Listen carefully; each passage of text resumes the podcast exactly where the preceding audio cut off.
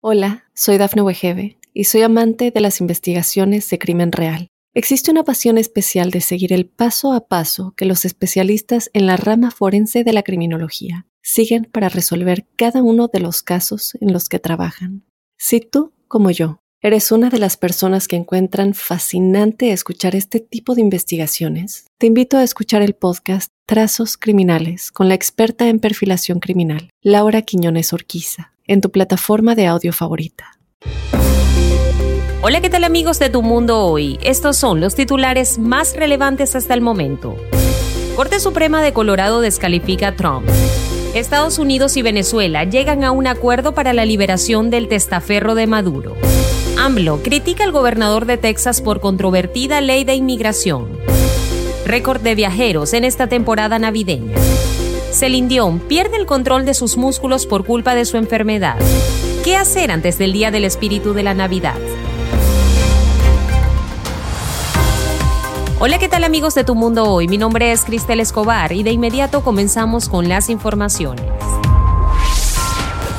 El expresidente de Estados Unidos, Donald Trump, ha sido descalificado por la Corte Suprema de Colorado por ser incluido en la boleta de las primarias presidenciales. Se trata de un caso en su contra devenido de los disturbios del 6 de enero del 2021 en el Capitolio. La Corte Suprema de Colorado dictaminó este martes que el presidente Donald Trump está descalificado para ocupar un cargo público y debe ser eliminado inmediatamente de la boleta electoral del Estado de cara a las presidenciales del 2024, según detalla este fallo judicial. La Corte dijo que ya el hecho de que esté descalificado constituye un acto ilícito bajo el Código Electoral que el secretario de Estado de Colorado lo incluya como candidato en las elecciones primarias presidenciales.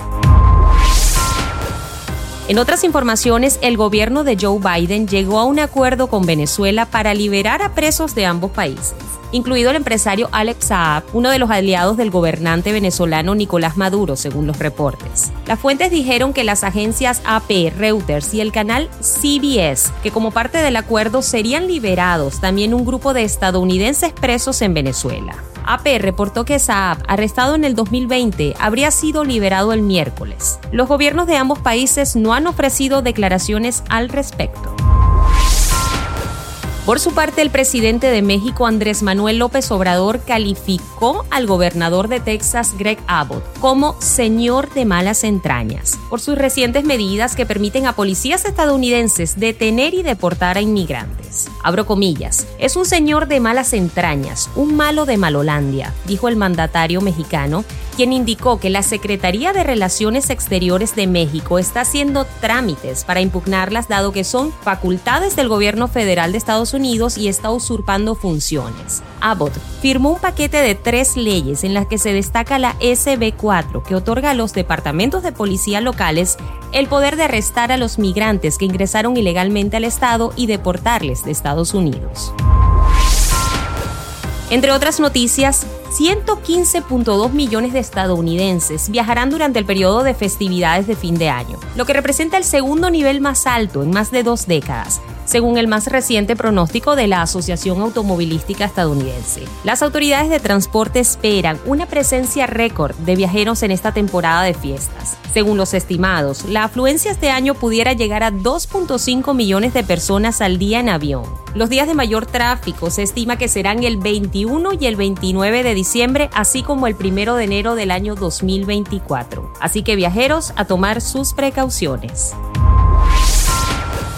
La aclamada cantante Celine Dion, conocida mundialmente por su emocionante voz y sus espectaculares presentaciones en vivo, enfrenta una de las batallas más duras de su vida contra una enfermedad que ataca en silencio, el síndrome de persona rígida. Las noticias sobre la salud de Celine Dion han sido compartidas por su hermana Claudette Dion, quien reveló detalles sobre el estado actual de la cantante. Con expresiones de profundo pesar, Claudette explicó que el artista ya no puede cantar, pues los músculos involucrados en la producción vocal están afectados. La misma dice que trabaja mucho, pero no tiene control de sus músculos. Su hermana también ha mencionado en entrevistas que pese a estar en las mejores manos médicas posibles, la recuperación de Celine no avanza como se desearía.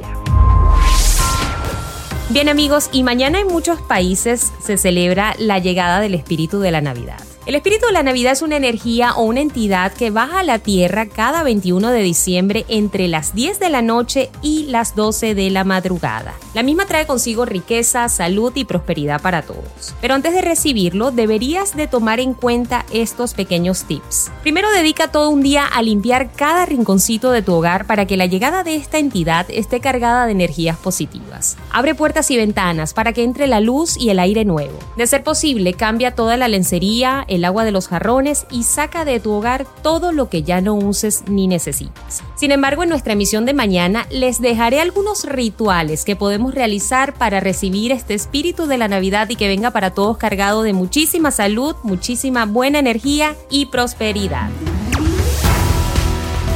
Bien amigos, estas han sido las informaciones más importantes hasta el momento. Mi nombre es Cristel Escobar y nos escuchamos en una próxima emisión.